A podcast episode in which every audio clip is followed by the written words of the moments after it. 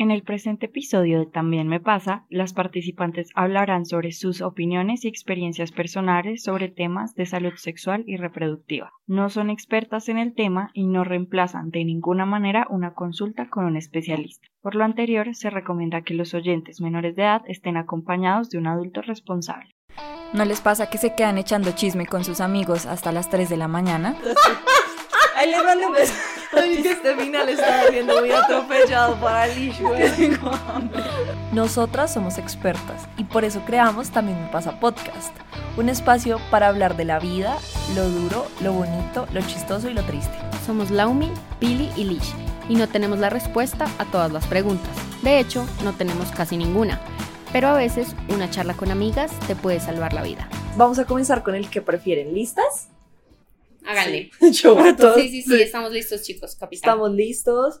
Entonces, ¿qué prefieren? ¿Tener mucho placer, pero ser incapaz de darlo? ¿O no sentir placer, pero dar mucho al otro? Yo esto ya lo hablé. Justo Sebas me hizo esa pregunta hace poquito. ¿Y qué prefieres? ¿Y qué prefieres? Yo creo que dar placer porque es que cuando, o por lo menos, Es decir, difícil, es que es sentir difícil. que la otra persona no está sintiendo nada, ya me lo baja todo. Pero si no estás sintiendo nada. Pero es que uno siente placer, o sea, uno no solo siente placer cuando... Sí, yo sé, pero. Uy, No, No, es que muy está difícil, es que es muy difícil. muy Pero Lo que toca pasa es que uno, que es que a elegir mí ya me habían hecho la pregunta antes y por eso, pero yo también Sí. duré el resto de tiempo. Yo, yo pienso algo parecido a Lish porque, mm, o sea, listo.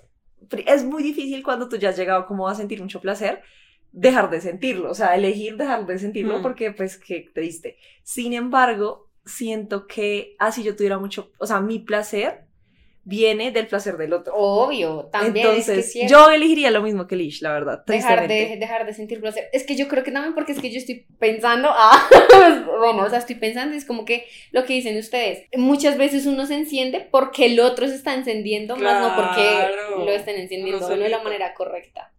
Sí. No, igual, igual no, no se necesita a otro tampoco para sentir placer, eso también es importante decirlo. Es cierto. Ajá.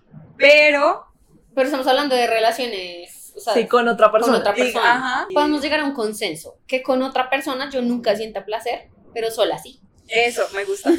Sí, con eso sería Me perfecto. gusta ese plan, ese Me gusta, me gusta. Hola, yo soy Billy, más conocida en el bajo mundo del internet como La Puta Piedra. Yo soy Lish y soy tu arcoiris de confianza. Y yo soy Laumi y la gente sufre porque yo tengo cara de culo crónico. Bueno, la invitada de hoy es Chipi Chipi, que acá la tengo comiendo en mi mano. Es una gatita de Santa Marta, fue rescatada del incendio que hubo en el polideportivo. Tiene ocho meses, es negativa a virales y es súper fresca, súper tranquila, le encanta jugar. Bueno, tranquila de que se adapta fácil, pero es muy activa y le encanta jugar con todo a toda hora. Y si quieren recibir más información acerca de ella, pueden dirigirse a las redes sociales de Fundación Rescatar, que se los vamos a dejar en la descripción del video o, de, o del audio. Y bueno, lo ideal con esta gatita es que encuentre una casa en la que de pronto tenga otro gatito con quien compartir o personas que estén dispuestas a jugar todo el tiempo con ella. Antes de comenzar este capítulo tenemos como un aviso y es que las opiniones en este capítulo son personales y pues están basadas en nuestras experiencias. Nosotras no somos educadoras sexuales y nuestro objetivo es más bien desmitificar el tema. Si quieres algún acompañamiento, no dudes en acudir a un profesional de la salud y buscar información porque hay bastantes lugares en los que pueden buscar información. En la descripción les vamos a dejar algunos. El tema de hoy es, ¿está bien hablar de sexo? Para esto, les quiero preguntar primero qué opinan de la educación sexual que ustedes recibieron cuando chiquis. Si recibieron alguna educación sexual. ¿Quieres comenzar? No, dale, empieza tú. Bueno, yo siento que sí recibí una educación. De pronto no fue totalmente la ideal, pero me dieron herramientas. Siento que en ese tema, por lo menos yo fui muy privilegiada. Uno, porque tuve una buena educación. Mi colegio era de monjas, pero aún así me dieron como educación sexual desde muy peque. O sea, como yo me acuerdo de estar en mi clase de educación sexual como en segundo de primaria, o sea, Ujú. éramos chiquitos. Y nos hablaban primero de conocer nuestro cuerpo, de la diferencia entre el cuerpo del niño y la niña, que yo para ese entonces ya sabía porque les conté la historia en capítulos anteriores. Eh, Por el muñeco. Pero pues era interesante y pues la importancia de cuidar nuestro cuerpo, como y desde muy chiquita, eh, yo siento que yo vine de un matriarcado, o sea, toda mi familia somos mujeres, ustedes saben, y eh, sí, ahí es donde siento que sí no, me pudieron hablar mucho más de la tranquilidad, entonces siempre era ese tabú de hablar del cuerpo, aunque todas éramos mujeres igual, por lo menos mi mamá grande y mi mamá siempre se bañaron con batica, yo tampoco las veía a ellas, o sea, siempre vi ahí algo culto de parte de mi familia, pero en el colegio igual sí me hablaban muy tranquilamente del tema, entonces como que eso me ayudó a tranquilizar, eh, pero al ver que mis mujeres más cercanas como que sí manejaban mucho con, es que ni siquiera era pudor, era como un pudor, siempre como que le tuve recelo al tema de conocerme, de tocarme, o sea, siento que desde chiquitas tenemos que hacer eso, entonces yo vine como a conocer mis partes íntimas bien mucho más grande, porque igual como siempre manejaron con tanto pudor, yo era como, o sea, me daba miedo conocerme y demás. Eso por un lado. Pero por el otro siento que, bueno, mi mamá fue directora del bienestar familiar y ella es una persona muy crítica con el tema del abuso sexual. Entonces siempre eh, me hablaba que mis partes eran, eran como muy importantes, que nadie más que mi mamá grande, que era la persona que me ayudaba a limpiarme, a ayudarme a cambiar, y ella me podían, podían acceder como a tocarme menos, o sea, esas partes sí creo que es muy importante, las recibí yo y obviamente eso disminuyó totalmente el riesgo de que pues en, ese, en esa edad yo tuviera algún tipo de abuso. Y siento que es muy importante que cualquier niño reciba al menos ese acompañamiento de chiquito. Ya más grande, en mi colegio me enseñaron como de anticonceptivos, de algunos mitos que se manejaban que uno le enseña en las redes sociales en ese momento, como televisión, el porno, etc. Y eso también me ayuda a estar bien informada. Que tenía toda la información en el momento que yo eh, decidí pues tener mi primera relación sexual, no creo. Siento que pude haber tenido más información. Yo ahí no había, por ejemplo, me estudiado medicina, en ese momento estaba eh, haciendo mi premédico, entonces pues igual no tenía como toda la información a la mano que me hubiera gustado tener. Sin embargo, siento que fuimos muy privilegiadas, o bueno, yo fui muy, muy privilegiada en el tema y siento que igual es un tema muy importante en la vida, tanto de una mujer como de un hombre, o sea, de una persona. Bueno, en mi caso, eh, muy similar a Pili, en mi casa mi mamá también yo me acuerdo muy pequeña que alguna vez me estaba vistiendo y me dijo como mira, esta es tu vulva, nadie tiene por qué tocarte, absolutamente nadie, solo tú y pues yo porque te estoy vistiendo, pero conforme tú vayas creciendo, nadie puede tocarte. Y me acuerdo mucho que yo le pregunté, ¿y solo mi papi? Y me dijo, no, nadie, nadie, es tuyo, nadie, nadie.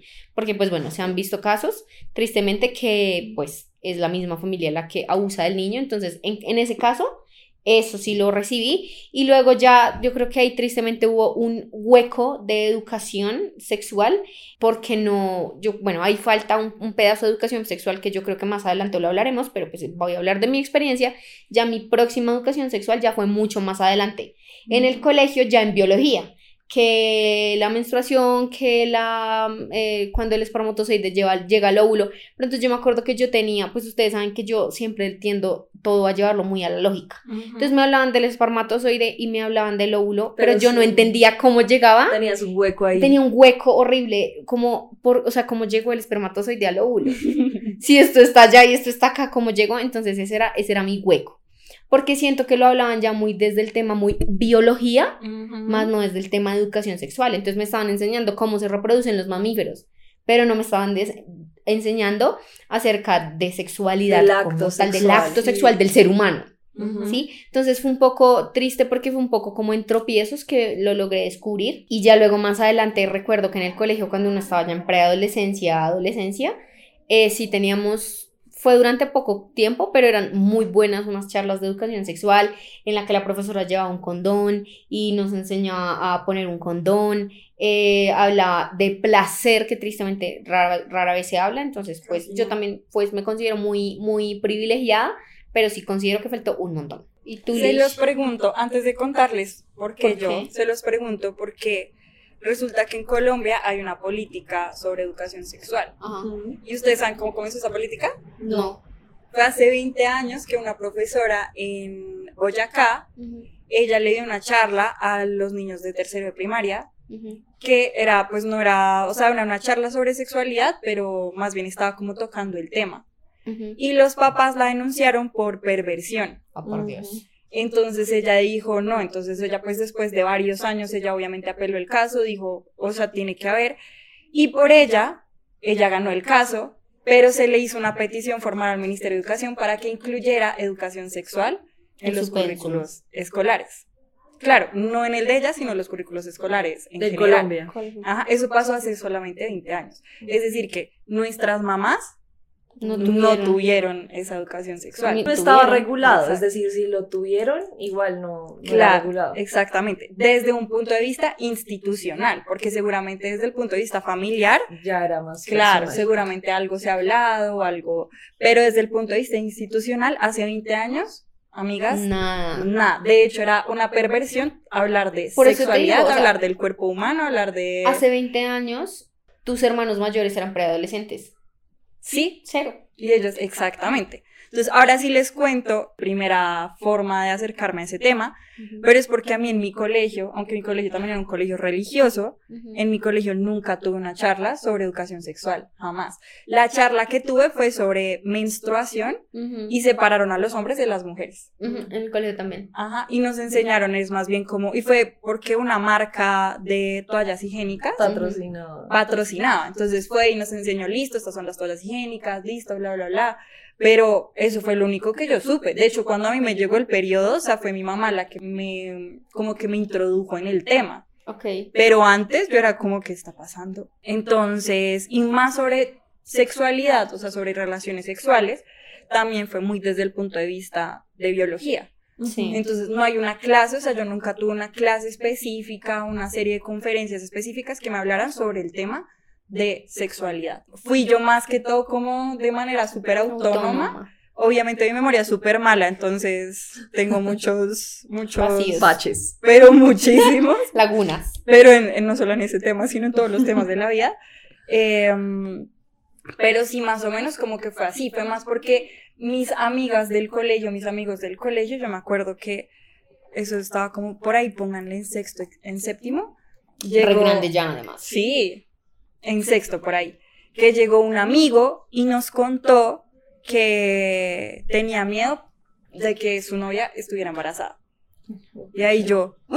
¿cómo así? ¿Esto puede pasar? Entonces, en ese momento como que me cayó la pesadez del tema, porque para mí era el susto a quedar embarazada más que cualquier otra cosa, más que cómo se hace, más que la protección, más que... No, era qué susto, que, o sea, el sexo lleva a quedar embarazada.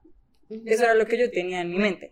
Entonces yo hablé con mi mamá y le dije, como mami, imagínate, porque yo siempre hemos sido muy amiguis, y le conté.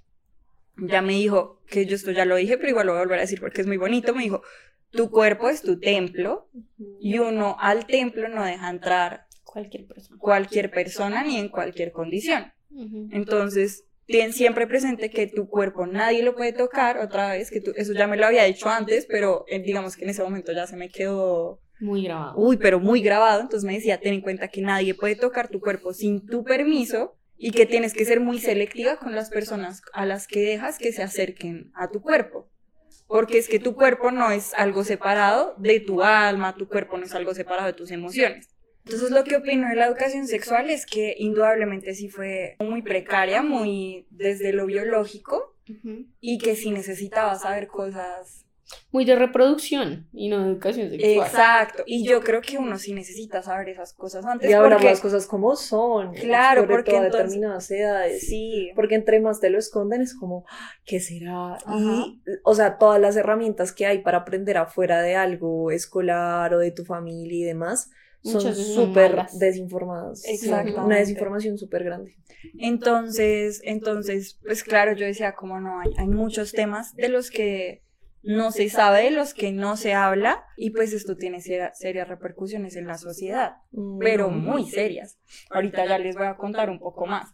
Pero entonces, todo esto para decirles, listo, ustedes ya, digamos que han tenido una experiencia y han aprendido porque les han enseñado, pero también por sus propias experiencias de vida, ¿cierto? Por lo menos conmigo también fue muy así. Y también gracias, por ejemplo, a las amigas, Es verdad. Uh, es verdad. porque entonces, como por lo menos en mi caso, desde mi casa sí se hablaba del tema, pero desde la, desde el colegio no, pues yo fui aprendiendo muy desde la experiencia de mis amigas. Entonces, de ustedes. Uy, de me acordé de eso, o sea, como que, Quiero preguntarles algo. dale. No, Ah. o sea, que así decía Lish. Ah, sí, sí, sí. ¿Así decía yo? Sí. No me acuerdo. Sí. Uy, ¿Pero de sí, qué te acordaste? Me acordé que estábamos en- enfrente, sentadas como en la casa de y yo llegué a contarles una experiencia que yo tuve. Y obviamente yo soy mayor, mayor que ustedes, sobre todo a Pili le llevo varios años, dos años y bola. Y pues eso, entre 13 y 15 años es un montón. Y yo me acuerdo que yo llegué, o sea, con ciertas historias a X edad. Y ustedes eran como, ¿cómo así? Necesito saber. Y yo, pues lo poco que yo sé es esto. Lo que yo Lo- a aprender. Sí. Es con las amigas. Claro, Sí. con las amigas uno aprende Y mucho. con el librito de Cosas de- Cosas de niñas. Uy, yo creo que ese librito nos salvó la vida más de Ese una. Y eso libro. que no habla de se- tanto de sexualidad, pero sí de conocer tu cuerpo, Ajá. de, o sea, Dable- muchas sí. cosas importantes. Importante. Eso nos Muchas cambió la a vida la a persona los millennials. Sí, muchas gracias a la persona que Que escribió ese cosas de libro. niñas. Fan número uno, nos cambiaste la vida. Ujú. O sea, Sí, quién sabe total. si llega a ti, muchas gracias. Claro, ese libro también, o sea, las, entre las amigas y ese libro que además varias de las amigas teníamos ese libro. Melissa. Y nos reuníamos a... Ah, exacto. Entonces era como, por, con ese libro yo aprendí más de menstruación. Yo aprendí sobre lo que era ponerse un tampón, sobre los riesgos de ponerse un tampón, sobre cada cuánto había que, que... Bueno, éramos más chiquitas que mi recuerdo, pero sí. Sí, pero claro, entonces era más que todo como que había, como, ¿cómo decirlo? Como chispitas Exactamente. de. Como piezas que tú tenías que ir agarrando para ir armando un rompecabezas que no sabías cómo era. Porque es muy Ajá, difícil armar un rompecabezas sin tú tener la imagen final. Exactamente. y cazarlas en el aire. Entonces eso era lo difícil. Por eso te digo, yo sabía una cosa, sabía la otra, pero no entendía la mitad. Exactamente. Porque pues también hay algo importante acá que decir, como también para reconocer a nuestras mamás, y es que claro, nos hablaron del tema, también había ciertos tabúes, yo creo que en la época en, lo que, en la que nos hablaron de esos temas, pero en medio de todo hicieron lo mejor que pudieron, sobre Total. todo para que nosotras pudiéramos protegernos a nosotras mismas. Lo que me lleva a una pregunta, a decir, ¿qué le dirán a los hombres A los hombres. digamos, a los hombres cuando tenían nuestra edad y nos hicieron esa charla, ¿cómo habrá sido esa charla? Con los hombres. Totalmente diferente. Obviamente no hay que generalizar, Ujú. creo que acá es súper violento generalizar, pero eh, en las, o sea, bueno, con mis amigos y con mis amigas que tienen hermanos hombres, lo que me dicen es como, es súper injusto porque yo preguntaba algo y mi papá ya saltaba o mi mamá saltaba. A la niña no se le va a hablar del tema. A la niña, ah, pero el papá sí se sentaba con el hijo como, mire, usted tiene que aprender esto. Así son las cosas, mire, esos son los condones. O sea, sí tenemos una mm, desigualdad muy fuerte en el tema de educación sexual porque desde la casa a los niños se les educa. Y a nosotros se nos educa a protegernos siempre, no a, mira, obviamente tienes que protegerte, pero este es tu placer, no está mal esto, no está mal lo otro. A nosotros se nos educa desde la protección y ellos a sentir placer y protegerse ante eso. Entonces, yo creo que en las casas, y eso sí es algo, pues una opinión muy personal, y es que a los niños se les debería más educar también al respeto del otro y a, la- y a nosotras a dejarnos de proteger, sino también a disfrutar. Entonces, yo creo que cuando cambiemos ese chip de a las mujeres se les a- eh, enseña a proteger y a, las- a los hombres a saber disfrutar, pues la sociedad obviamente va a cambiar un montón, porque pues digamos, si a los hombres se les enseñara más a respetar el cuerpo del otro, eh, bajaría un montón la violencia desde muchos ámbitos. No estoy diciendo que ellos sean los únicos culpables de toda la violencia sexual que hay en el mundo, pero siento que es una de las causas de, de esa desigualdad que tenemos de- en los hogares. Pues hablando de la sociedad colombiana, sí pasa mucho eso, desde los hogares sobre todo. Y en el colegio, por ejemplo, eso que tú decías de separar a los hombres cuando iban a hablar de menstruaciones, como por qué, o sea, obviamente el tema la- con las mujeres obviamente nos afecta mucho más, pero los hombres crecen con un tabú a ese tema súper bobo porque es algo natural y que deben también conocer en sus parejas, en sus familias, en sus hijas que van a tener. Entonces, sí, son muchas cosas que mm, por la sociedad, pues siento que se perpetúan muchas violen- violencias. Exacto. Y más, eh, pues siguiendo tu idea, justo yo ahorita me estoy volviendo a ver rebelde. Eh, ¿Saben hace cuánto salió Rebelde? Hace 20 años. Hace 20 años fue que pasó lo de la profesora. Entonces, eso hace mucho tiempo, no estamos tan viejitas, pero viendo Rebelde me estoy dando cuenta como, claro, yo consumía Rebelde fijo con mi familia, con, con mis hermanos y mi mamá, además, que éramos todos así, pegadísimos. Y yo me, me pongo a pensar y yo, claro, hay un montón de violencias súper normalizadas, pero también siento yo que para esa época estaban hablando de temas que en esa época no se hablaban.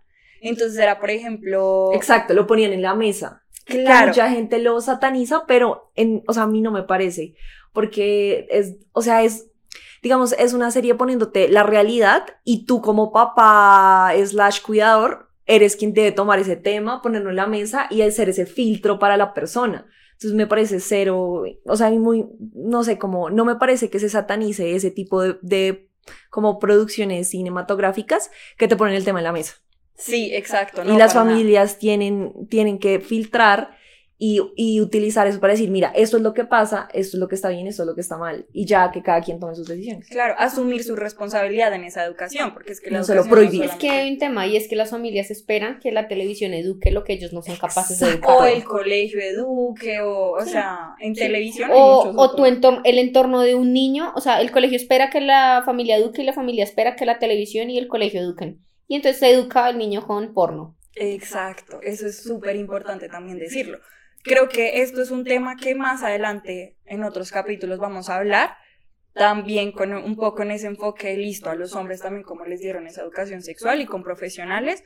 A- hoy estamos hablando de nuestra experiencia. Y lo Eso- que hemos escuchado y lo que hemos visto. Entonces, listo. La siguiente pregunta que les quiero dar, ya hablando de todo esto, es ¿qué consejos ustedes le darían a alguien que se acerque a ustedes a, a decirles como, listo, qué tengo que tener en cuenta para comenzar esa vida sexual? Es que yo por eso me operé, para no tener esa charla. ya me salté ese paso. Claro, pero... No, yo te entiendo, entiendo la pregunta. Si alguien se me acerca igual y me Sí, pregunta. Exacto. Es que es un tema delicado porque uno tristemente tiene que ver que si es un menor de edad, probablemente va a ser un menor de edad. Hay un tema legal y que está amparado por sus padres y es un poco delicado Ujú. tocarlo. Entonces, digamos que obviando todo ese tema, le diría que, o sea, intentaría decirle algo para que él se enfoque en su placer y no en el miedo, que sea una educación basada en tú conocerte a ti y no en el miedo, que es como yo creo que la mayoría de educación sexual ahora se lleva o fue la que yo recibí como cuidado te embarazas, cuidado eh, te ad- adquieres, se dice adquirir una ITS o una ETS, cuidado, cuidado, cuidado. Entonces como, men, entonces yo para qué lo hago?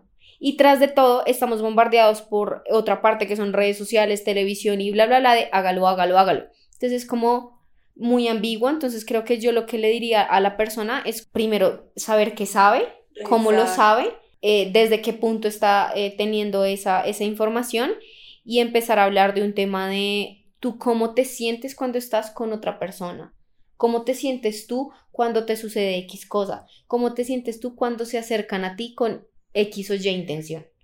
Hasta ahí. Pero yo creo que más allá es un trabajo familiar de sentarse papá y mamá o mamá y mamá y papá y papá a hablar de cómo vamos, o mamá y abuela, cómo esté conformada la familia, a pensar cómo van a educar a ese hijo, porque es que lo grave es que es eso, queda eh, la educación sexual de las personas en, eh, como en responsabilidad de otras personas que no son su familia. Yo que le diría, primero, sin importar la edad, sí o sí, acude a un profesional. O sea, en el caso de las niñas, eh, como dice la, el apoyo familiar y el abrir esos espacios en familia es muy importante. Es muy diferente como tú, menor de edad, vas escondidas a un ginecólogo, porque ya que Lau co- co- eh, tocó el tema, quiero dejar claro acá y es, tú como menor de edad puedes eh, ir a un profesional de la salud, por ejemplo, a pedir apoyo anticonceptivo sin permiso de tu papá, por ley. Un médico no te puede dejar de atender, ni un enfermero, ni lo que maneje, por ejemplo, un EPS o en cualquier, digamos, en Colombia por, por lo menos, tú puedes ir a Profamilia, puedes ir a cualquier, eh, digamos, entidad de salud, pues si es de tu EPS mucho mejor, pero puedes ir a cualquier entidad de salud, de salud pública eh, recomiendo a Profamilia, si tú quieres tener información sobre sexualidad y sobre todo anticoncepción. Ellos no, tú no tienes que tener autorización de tus padres para que ellos te atiendan. Eso por primer aspecto hay que dejarlo súper claro, que es un paso importante porque Muy importante. muchas familias, o sea, no vamos a hablar acá desde el privilegio, muchas familias no tuvieron esa educación, estamos inmersos en, una, en todavía una violencia en donde no puedes hablar del tema en tu casa, o tu papá obviamente te va a cerrar las puertas, o tu mamá te va a decir que te vas a ir al infierno, o hay muchas situaciones que como colombianos sabemos que pueden estar, entonces eso pues quise, obviamente como que aprovecho la ocasión para dejar claro, puedes acudir a un profesional sin tus papás. Dos, ya hablando de, o sea, que mejor que uno como hija pueda ir, que la mamá sea quien te lleve al ginecólogo, porque acá le estamos poniendo toda la responsabilidad a los papás, pero los papás no son médicos, la- tu mamá no es ginecóloga, no es psicóloga profesional en sexualidad, no, pero ellos tienen la responsabilidad de llevarte a donde esté De la mejor información y acompañarte. Entonces, como dice Lau, tu familia, pero que mejor que tu familia sea el puente a, va- eh, ma- bebé, te va a llevar al ginecóloga, salirme del consultorio, puedes preguntarle, hablar con ella tranquila, pero tu mamá te acompañó. O sea, es un paso totalmente, o sea, es un, digamos, es una diferencia abismal que te den esa confianza y que sean tus papás quien te lleven a donde está la mejor información. Y acá, eh, si alguien se me acerca a, preguntar, a preguntarme, le diría, uno, acude a un profesional. Dos, filtra la información que te llega. Nosotros no teníamos TikTok, no teníamos Instagram en nuestra época, entonces estábamos, bueno, teníamos el porno, pero pues igual estábamos muy protegidos. Los adolescentes de ahorita no. O sea, ellos tienen a un clic la información que quieran. Por lo menos en TikTok yo he visto un pocotón de información errónea sobre anticonceptivos, eh, mitos sobre los condones, o sea, súper grave y se hacen virales. ¿Cuántos niños y adolescentes no están viendo esa información hoy en día? Entonces le diría a esa persona, filtra la información con un profesional, ojalá que sea de la compañía de tus papás, pero si no, acude, acude que, ningún profesional te va a cerrar las puertas. Aún quedan profesionales que aún son un poco retrógrados, que no tienen la información, aún quedan, pero estás a un paso de cambiar de profesional e ir a decir todas las preguntas que tengas. Eso es como la, la, como lo, la información más importante que yo le diría a alguien que me preguntara, sea chiquito, sea grande. Cualquiera tenemos derecho a tenernos preguntas sobre nuestro cuerpo, cualquiera tenemos dudas. Nadie es, digamos, eh, responsable de decir, tú puedes perder tu virginidad, entre comillas, perder la virginidad a los 12 o a los, a los 18. Eso ya va en la cosmovisión de cada persona. Pero que si lo haces, tengas la mejor información disponible y que sea al lado de un profesional de la salud. Eh, eso, eso es lo que le diría. Me Tú. encantó esta charla que nos acaba de dar Pili porque yo siento, o sea, a mi niña, Alicia bebé. al- sí, a la Alicia del pasado, está toda gracias amiga por decir esto porque en verdad siento que es muy importante Muy. escuchar que está bien tener dudas y escuchar que está bien, por lo menos si son los papás los que nos están escuchando, los papás o las mamás, que está bien hablar de ese tema y que se hace mucho mejor diciendo, no sé, pero vamos Exacto. juntos y lo averiguamos, a decir, yo no voy a hablar de o, este no tema. inven- o inventando, peor. Claro. Que está bien decir no sé, pero yo te voy a acompañar a donde está la mejor información. Que mejor ir, jun- ir juntas a aprender del tema. Es, es muy chévere porque qué día, cuando Lish nos propuso el tema, yo estaba con una amiga de mi colegio y le dije, y me dijo, ¿qué piensas? O sea, a mí me gusta como hablar con personas externas del podcast de cositas así, obviamente no, no decirles que es del podcast, porque obviamente entra eh, a jugar ahí como, ay, bueno, ¿y qué van a hablar? Entonces, mejor no. Eh, ella ni sabe que vamos a hablar de este tema, pero le dije, oye, la sexualidad, bla, y me dijo como, no, oye, sí, pero es que, ¿sabes qué? Hace poco me di cuenta lo privilegiado que fui. Mis papás, o sea, ella dice, desde que tengo memoria, me hablaron del tema, pero ellos siempre eran como, no sé, y me llevaron, o sea, ella fue al- a, la ginecóloga como a los, desde los cinco años. Y que siempre se sentaban los papás, su hermano, a hablar todos de sexualidad con una un profesional. Y yo, ¿Qué? ¿qué? Ese es el ideal, Me dijo, es como vivir en el futuro. Y me dijo, Pili, yo hace hasta muy poco me di cuenta que No no, todo el normal. mundo hizo eso. O sea, y, as- y ella igual vio el colegio conmigo y la verdad ni siquiera hablamos del tema, o sea, ya muy grandes, pero ella me dijo como para mí era normal, por eso yo no les decía a ustedes eso, o sea, yo pensé que cualquier papá iba con ustedes a un profesional, se sentaba, aclaraba sus dudas con ustedes al frente y obviamente que el tema va cambiando, o sea, no es lo mismo que se habla con una niña de 5 años a que se habla con una niña de 12, 15 años pero ese acompañamiento. Entonces, en el momento que tú pases cualquier duda, no vas a tener pena de decir, papá, mira, tengo esta duda. Y tu papá no va a tener la pena de decir, no sé, porque no tengo ni idea, vamos a acudir a un profesional. Entonces, por eso dije, "Uf, voy a decirlo, porque uno da por sentado que eso es obvio. Y no. Y, por ejemplo, lo que decía Lau, entra un tema legal que a uno le da pena tratar, pero ya esos pasos sean, o sea, uno como menor de edad, eh, antes necesitaba el consentimiento del papá para, por ejemplo, que le regalaran un condón o para que te dijeran qué anticonceptivo utilizar. Es que acá eh, tenemos un derecho sexual y reproductivo donde entra a primar eso. Y eso también entra al, al derecho a la vida, porque es que está, tu vida puede estar en peligro. Claro. Ahora que tú dices eso, yo los invito a todos los que están escuchando o viendo este podcast que le pregunten a sus amigos, primos, familiares, lo que sea, del entorno, cómo fue su educación sexual. Porque ahora que lo dices, yo también pensé que la educación sexual que yo recibía en el colegio era lo normal y no. Eh, y, por ejemplo, en mi colegio también no separaban niñas y niños y habían, digamos, clases que nos daban juntos, pero porque yo entiendo que hay espacios en los que las mujeres se sienten más cómodas preguntando solo con mujeres y los hombres solo con hombres. Eso, aprobadísimo también, es el espacio, es generar en los colegios y en las familias los espacios en los que uno se sienta cómodo. Un espacio seguro. En espacio seguro para preguntar. Y yo sé que yo en mi colegio tenía mis profesoras y que a veces íbamos con mis amigas y listo, salíamos de la charla de educación sexual y nos quedaba una pregunta que nos dio pena preguntar cuando estaban todas las niñas, vamos y le preguntamos en el descanso. Y le preguntamos y nos sentaban y con toda la calma del mundo nos explicaban y eso para mí fue fantástico. Tristemente en mi casa pues no fue tan así, fue un poco más tabú, pero pues bueno. Y eh, hace poco yo hablaba con un amigo y él me decía, Lau, yo veo la sexualidad y él la disfruta de una manera muy, como, no sé si decir, como una manera, como debe ser, como una manera muy correcta. Y me decía, y esto es porque de pequeño a mí, mi papá, a mí y a mis hermanas, porque además eran no solo hombres, sino también a, a las hermanas, nos enseñó siempre el sexo desde el placer. Y yo era como, wow, y yo le decía, pero a tus hermanas, me decía, sí. Y nos enseñaba lo que era un orgasmo y nos decía, y era como una conversación de totalmente, te cambia totalmente el chip, que te digan esto está bien y es para disfrutar, a que te digan no lo hagas porque te contagias, porque se te cae, porque se te entra, porque se te embarazas, porque bla. Es y es un tema prohibido, chao. Sí, yo creo que yo creo que yo, pues retomando la pregunta, yo justamente le haría más bien como el consejo, claro. Hay que ir a un profesional. Yo no soy una profesional de educación sexual, no puedo decirte más que eso pero si tú estás acudiendo a mí y no a otra persona, es por una razón. Mm, es cierto. Entonces, entender cuál es la razón de esa persona de acudir a mí y no a sus seres más cercanos, creo que es súper importante saber qué es lo que sabe, porque, o sea, comencemos, ¿qué sabes tú de este tema? Listo. Y irse más como por un enfoque no de prohibición y de culpabilidad, sino de respeto contigo mismo y con la otra persona. Porque yo siento que es súper importante que siempre es, para la educación sexual es importante que uno entienda que hay una relación de por medio, o sea, no es solamente un acto sexual, es una relación sexual. Y como es una relación sexual, hay muchos otros temas que están ahí, que es, importante tocarlos, es importante decir, ¿qué quiere la otra persona con la que estás? ¿Realmente quiere esto, quiere lo otro, que no sé qué? Comunícate, háblalo, pregunta.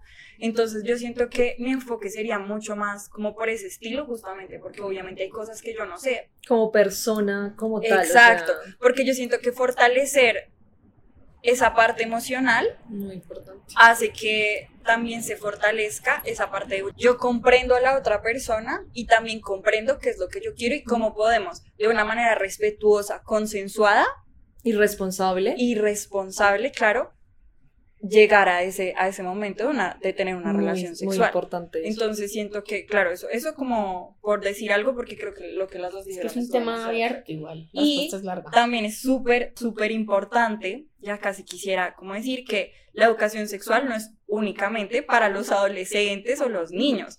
O sea, durante toda la vida nuestro cuerpo va cambiando, la médica lo dirá. Durante toda la vida nuestro cuerpo va experimentando distintos cambios y también nuestras emociones experimentan diferentes cambios.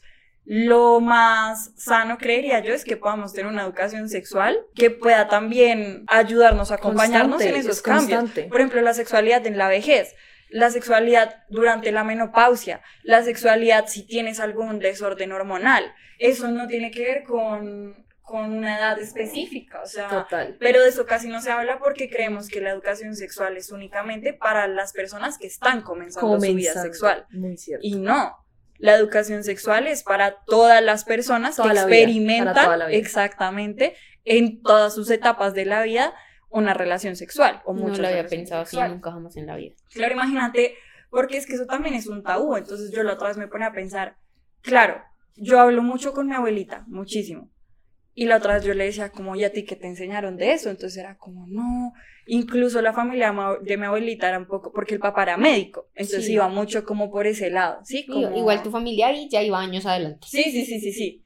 Pero incluso ya me decía, claro, yo comencé pastillas anticonceptivas y en ese momento el mito era que las pastillas anticonceptivas te podían dejar eh, este, sí, es, la- es la- el mito más grande de los anticonceptivos. Exactamente. Entonces, que las pastillas anticonceptivas te puedan dejar estéril. Mi abuelita tuvo cuatro hijos. La cuarta hija fue 20 años después de la última hija. O sea, mi, el- la última hija de mi abuelita y la penúltima más bien, y la última se llaman 20 años de diferencia. Porque mi abuelita juraba y recontrajuraba que pues ya era estéril. ya, ya por tantos años. Tuvo un embarazo no planificado cuando tenía casi 40 años. Exactamente. Entonces uno dice, es que la educación sexual es continua. Además, porque Continua. los métodos anticonceptivos también están cambiando y evolucionando. Mm, Total. Y yo siento que es súper importante que digamos como, bueno, está este nuevo, hay que investigarlo, ¿cierto? Más allá de lo que están diciendo por redes sociales, más allá de esto, no. Siento que hay que, eso es una tarea que tiene que ser una tarea muy crítica porque tiene que ver con tu cuerpo, con tus planes de vida, con tus proyectos, con tu mente, con tu salud. Entonces es súper importante que cuando nos acerquemos a esa información lo hagamos de la manera más crítica posible. Y si no nos queda claro, preguntemos. En medio de todo, yo creo que lo que queremos dejar acá hoy es que está bien no saber y lo que está mejor es preguntar lo que no se sabe, porque Total. uno toma mejores decisiones cuando está informado y esas decisiones pueden ser decisiones que Total. van a tener un efecto por el resto de la vida de la persona. Entonces eso por un lado. Y ya para acabar, quiero hacerles la pregunta de qué debe tener una educación sexual para ser ideal en Colombia. Antes, o sea, vayan Yo. pensando, porque igual eso es muy grande, pero antes un contexto sobre Colombia para las personas que están y para las personas que no están acá. Colombia es una, uno de los países más desiguales de todo el mundo. No es lo, mismo hablar de la Colombia rural a la Colombia Total. urbana. ¿cierto? No es lo mismo hablar de la Colombia de clases socioeconómicas altas Altas. a la Colombia de las clases socioeconómicas bajas. Y sobre todo en este tema. Ujú, Más que todo en este tema. Entonces, para eso les tengo como unas cifras que les voy a leer súper rápido. Estas cifras las saqué de la eh, Fundación Poderosas Colombia. La pueden buscar en... No, no me han hablado, me- no nos conocemos, mentira, yo solo estaba buscando y, y creo que es una fuente Si confiable. quieren hacer una colaboración, acá estamos. ¿Nos escucha? Mentira. Las Por amamos. Vamos a hacer un siguiente capítulo con Acá ustedes. está el sofá. Entonces, en la ruralidad, 5 de cada 10 niñas no tienen acceso a productos de autocuidado menstrual. Eso ya lo, sería lo básico. Lo básico. Y eso resulta en que un tercio de esas niñas no van al colegio cuando tienen la menstruación, porque no tienen los medios para hacerlo. Incluso hay culturas que creen que sigue siendo inmoral. O sea, obviamente ya es algo muy cultural. Algunos pueblos indígenas, algunos pueblos muy religiosos siguen creyendo que la menstruación está ligada a algo como Pecaminoso. pecaminoso, obviamente pues es adentrarse a cada cultura, pero es como esa idea donde las mujeres tienen que estar, digamos, Aisladas. aisladas. Aisladas. Además, cultural. el 90% de las mujeres han manifestado que no tienen información básica sobre, sobre su ciclo menstrual. Eso es súper importante. Incluso hay gente más grande que yo que yo comienzo a hablar el tema. De hecho, con mi mami la otra vez estábamos hablando de, de, de algo de la educación, y más bien de la menstruación. Y yo le dije algo, ella me dijo, sí, y yo, sí, mami, eso es así. ¿Para que Entonces, además la educación es intergeneracional, o sea, no solamente los grandes nos enseñan a los jóvenes, sino que Es como una cosa de doble viva. De doble Viva. viva, ¿no? Vida, vida, vida. Bueno, de todos los embarazos en Colombia, uno de cada cinco es en niñas y jóvenes menores de 19 años. La mayoría de esos embarazos no son planificados. De estos, el 52,3% son aquellas que están en el quintil, eso no, no lo voy a explicar porque es un poco difícil, sino que están en el nivel de riqueza bajo y más bajo. Eh, y el 41,8% son las que tienen el menor nivel educativo. Y de estas, el 24,7% son de zonas rurales. Entonces hay que, o sea, otra vez muy importante que en el contexto de Colombia, sobre todo hay vulnerabilidad en temas de educación sexual en las zonas rurales. Em, en los últimos cinco años, el 21,3% de las mujeres no deseaban quedar en embarazo y continuarlo, pero solo uno de cada cuatro mujeres conocía cuáles son, pues cuáles son los Métodos. los, los métodos que pueden utilizar y cuáles son más bien las a los lugares a los que pueden acudir. Acudir. Exactamente. El 34,1% de las mujeres entre los 15 y 49 han sufrido de violencia sexual. Y ahí quiero hacer un paréntesis de los datos. Y es que nosotras hemos estado hablando, claro, como mujeres, ¿cierto? Pero también es súper importante que este tema se hable desde el tema, o sea, desde una perspectiva de género, ¿cierto? ¿Y eso qué significa? Un enfoque de género, sí. Claro, desde un enfoque de género. ¿Eso qué significa? Ver cómo son las relaciones de género en, en, en nuestro contexto. Entonces yo sí siento que es súper importante que uno comience a pensar como, bueno, ¿cómo fue esa educación en los hombres también? ¿Cuáles son las relaciones que hay? O sea, ¿cómo se manifiestan esas relaciones de género en nuestro contexto? Y cómo a través de eso educamos, ¿cierto? Porque uno no puede educar ignorando la realidad. Uno tiene que educar más bien haciéndole frente a esa realidad. Listo, entonces teniendo en cuenta todo ese contexto que ya les conté, teniendo en cuenta que estamos en un lugar en el que las relaciones de género son muy desiguales, no únicamente en términos económicos, sino también emocionales, en términos laborales, en todos los términos que se puedan... Culturales. Culturales, o sea, todos los, todo lo que se pueda recoger ahí. Em, ¿Ustedes cómo creen que debe ser una educación sexual ideal en este país? Yo más o menos ya les di mi, respuesta. Ese tema, de hecho, hace poco también lo estábamos hablando con un amigo y me decía, es que Lau, el tema de educación sexual tiene que tratarse desde el placer. Y yo le decía, bien, correcto, pero yo considero que el tema de educación sexual no es cuando tú ya puedes hablar de placer. El tema de educación sexual es desde que tú tienes un mínimo, em, este, como intercambio con un adulto, ya, o sea, es decir, me explico. A un bebé, ¿cómo se le puede hablar de educación sexual? En este momento te voy a cambiar el pañal. En este momento voy a quitarte la camiseta para que el niño sepa qué parte de su cuerpo van a tocar y no se sienta agredido en, cualquier momento y que sepa y se acostumbre que cada vez que una persona se acerca a, esa, a, sí mismo, a, a él, a ella, no sé, tiene que ser con una autorización, un aviso y bla, bla, bla, ¿sí? Como con algo comunicado. Pienso que la educación sexual debe ser ahí sí, como se ha dicho mucho, desde la cuna hasta la tumba. La educación sexual no empieza cuando empieza tu vida sexual. Y la educación sexual también es importante, sobre todo en los niños, más allá del placer y evitar eh, embarazos, para evitar los casos de abuso sexual. Porque tengo un caso muy cercano eh, de una persona que fue eh, abusada sexualmente y hasta hace poco se enteró que había sido abusada sexualmente. ¿Por qué? Porque ni siquiera sabía que eso era, era un abuso. Ni siquiera sabía. Entonces yo creo que es el hecho, por eso te digo, como el, la manera en que tú haces el acercamiento a un niño de, mira, te voy a quitar el pañal, es, vas a sentir frío, vas a sentir lo que sea, la, la, la. Y luego a los niños, eh, nadie puede tocarles, lo que en nuestro caso nuestra mamá nos enseñó. Pienso que desde ahí va la educación sexual continua hasta la tumba, eh, como tiene que ser, también tiene que ser integral, no, no, no es responsabilidad del colegio, pero tampoco puede ser dejarse solo a manos de la familia, porque en los colegios es donde los niños interactúan, los niños, las niñas, los adolescentes interactúan con personas de su edad y realmente se como que se enfrentan a, la, a lo que esté sucediendo en la sociedad de hoy en día.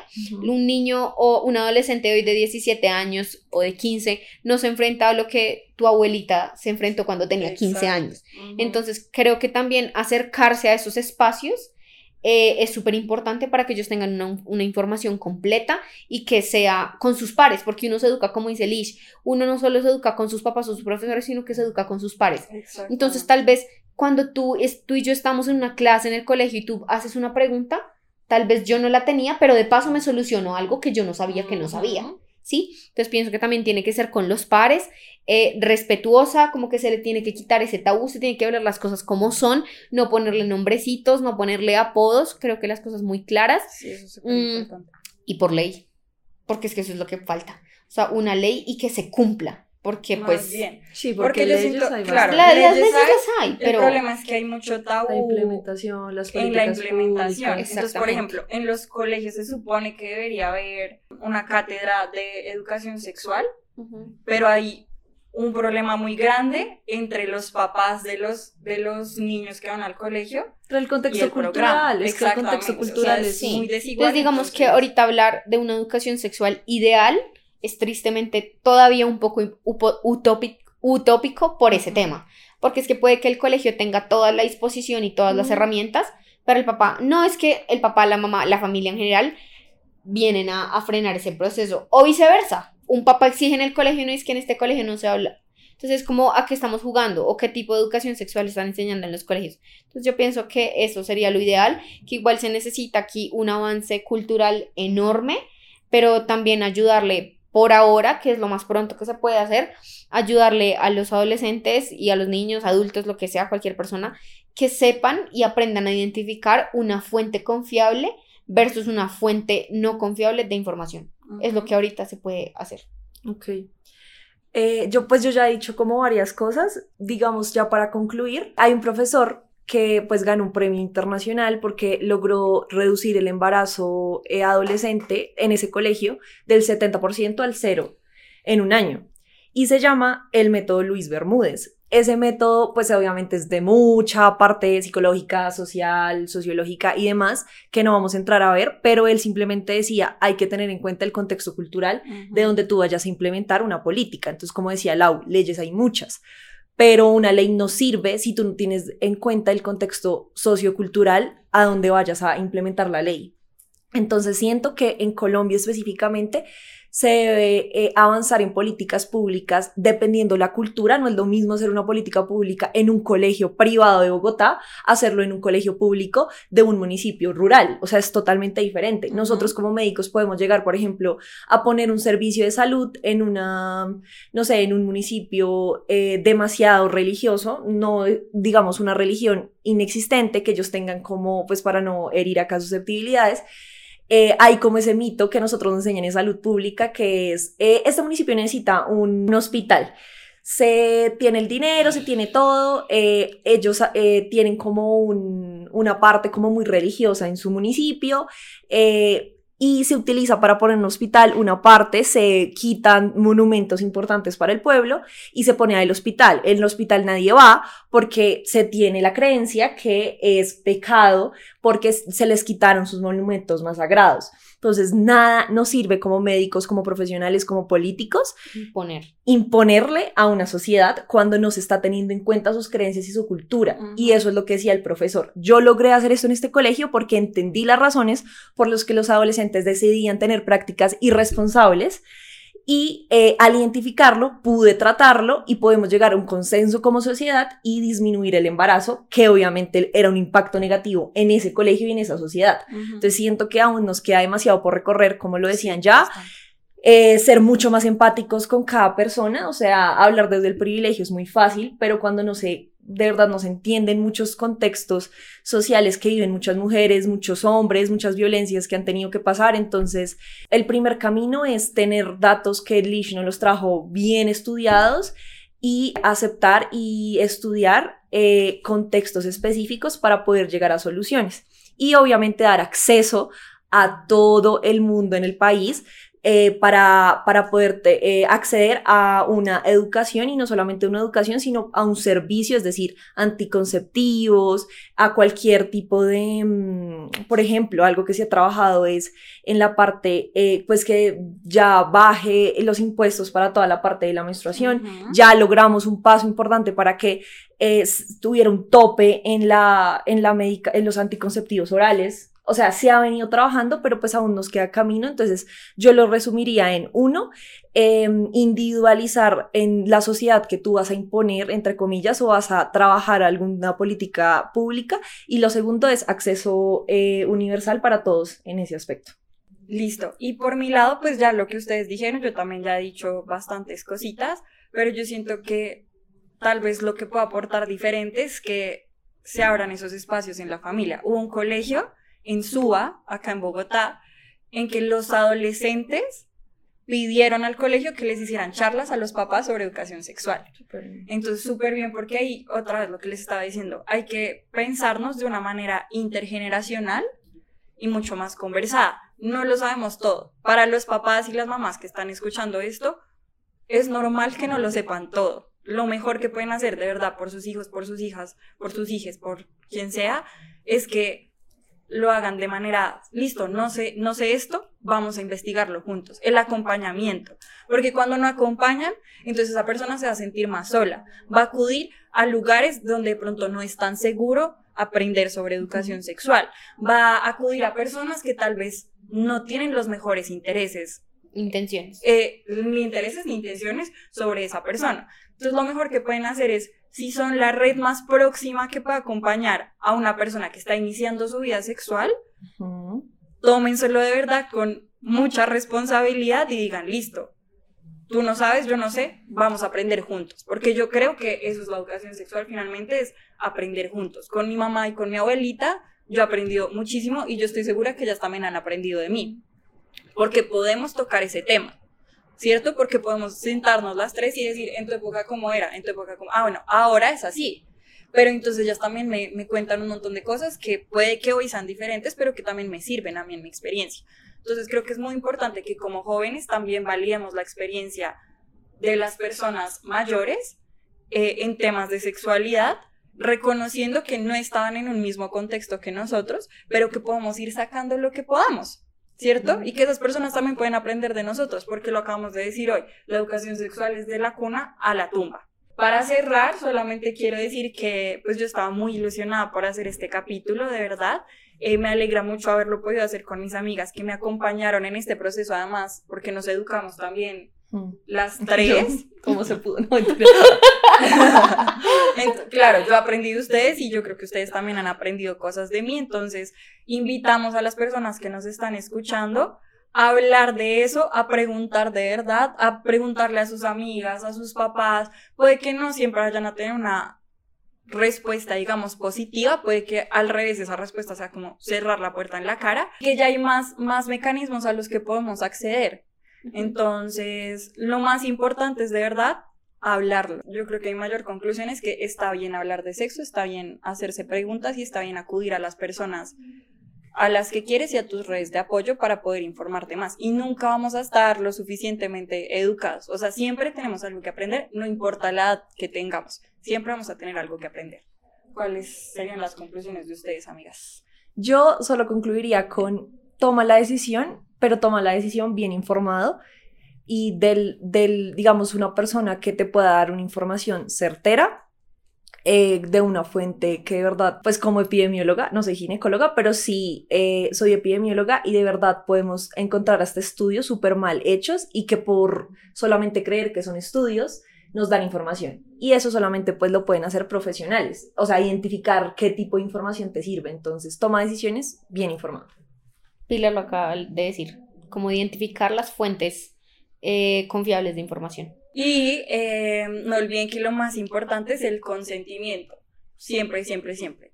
Saber cuáles son tus límites, saber cuáles son los de las otras personas para no seguir incurriendo en este ciclo de violencia que, que de verdad ha estado históricamente en este país y que no podemos seguir soportando más. Ya es hora de salirse de eso y decir el consentimiento es lo más importante. ¿Listo? Yes. Bueno, entonces no se les olvide, está bien hablar de sexo, y esperamos que hablen de sexo con sus redes. Pregunten, pregunten cuál era la educación sexual en sus entornos, a sus abuelos, a sus papás. A ver qué, qué, resulta.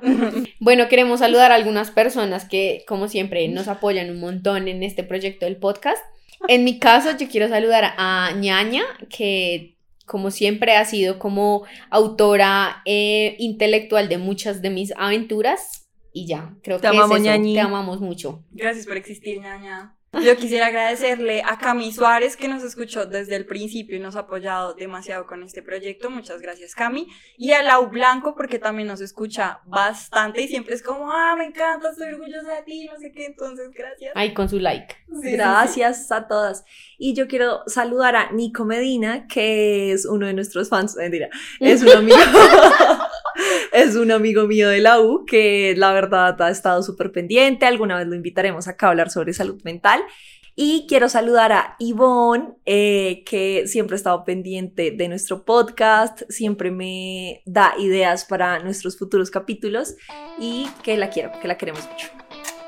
Besos, Ivy. Chao a todos. No olviden dejarnos comentarios, eh, interactuar con las encuestas y todo eso. Compartirnos. Y no se olviden de Chipi Chipi. Ay, sí, ahí está. Vieron súper juiciosa. O sea, todo el episodio ahí. Bueno, chao. Nos queremos. Chao.